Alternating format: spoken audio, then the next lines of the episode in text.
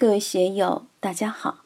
今天我们继续学习《禅说庄子养生主》，游刃有余的无上修为第二讲，以无后入有见最后一部分。大家可以通过查看本段声音简介了解学习内容。让我们一起来听听冯学成老师的解读。下面这一段讲的就是更进一层的功夫了。虽然美至于足，吾见其难为，触然为戒，事为止，行为迟，动刀甚微。豁然以解，如土为地，提刀而立。为之四顾，为之踌躇满志，善刀而藏之。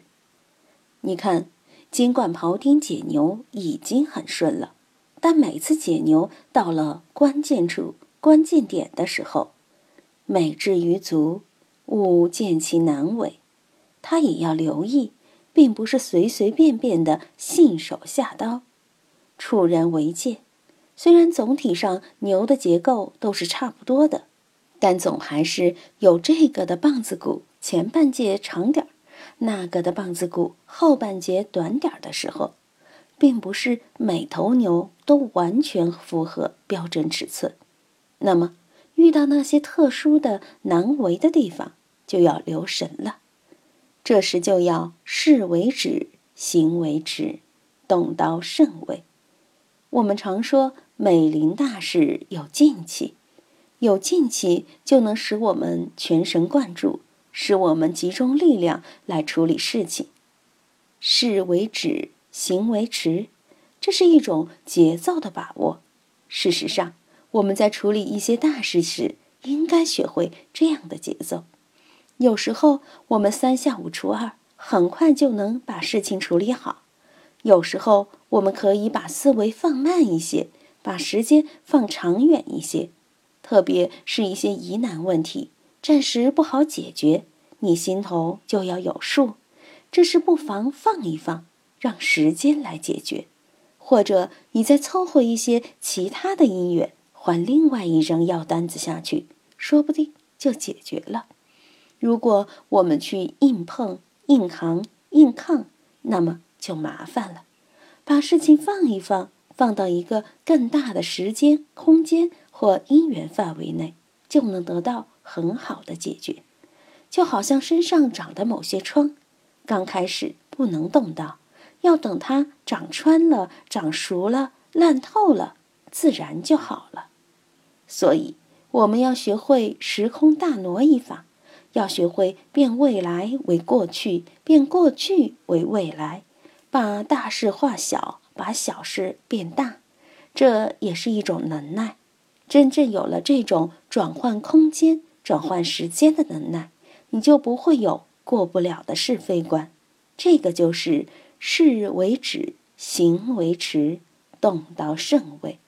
解牛是这个办法，我们平时解决问题、处理身边的麻烦事也是这个道理。只要掌握这些原则。我们处理麻烦事时就没有什么困难了。大道是无私的，它不徇私情。当你遇到困难时，它不会因为你是学道的，就多给你点时间，多给你点成功的机会，让你去解决。我们体会这段文字，要把自己摆进去，更要把道摆进去，把整个局摆进去，否则就会觉得。啊！我学了道了，我什么都懂了，我什么都看完了，我天下无敌了，有什么了不起的呢？你懂也是老天要让你懂，你懂毕竟也懂得有限。吾生也有涯，而知也无涯。说起来，真正又能懂得了多少呢？所以自己谦虚一点，谨慎一点，肯定错不了。总之，要圆都以为精。自己能做的事就做一点，不能做的就不要觉得自己是颗万灵金丹，能包治百病。当然，庖丁在文惠君面前的表演的确了不起，提刀而立，为之四顾，为之踌躇满志，善刀而藏之。这是一种喜悦，一派乐在其中的景象。这并不是说庖丁很骄傲，而是他对自己的技巧、对自己圆满完成任务的一种满足、一种享受。享受完了，则善刀而藏之。注意，这个善刀而藏很高明。我们不能轻易把我们的这把刀拿到外头去公开宣传，到处打广告。啊，我今天学会圆都以为经了，不得了了！我今天学会中庸之道了，更不得了。这样是不行的。老子里说：“国之利器不可以示人，所以要藏，要藏的无形无相。”《论语》里的“目而识之”也是这个意思。“目而识之”这四个字就能把鬼谷子全部的思想都包含进去。目，自己藏在暗处不公开；识之，把周围的环境状态全部搞懂、搞明白，让别人不知道你已经搞懂、搞明白了。能做到这一点，别人把你当傻瓜，结果你看那些人才真正是傻瓜。这个时候你再出手，想想胜算如何？所以要善刀而藏之。我们的这把刀不能随便拿出来张扬。文慧君看了庖丁的表演，听了庖丁的解说，发出了由衷的赞叹：“善哉！吾闻庖丁之言，得养生也。”太好了！我听了庖丁的这番话。终于懂得养生的道理了。上面的部分，我们一直在分析庖丁解牛的过程，自始至终运行在他解牛的这个过程当中，就是我们前面所谈的那些技巧。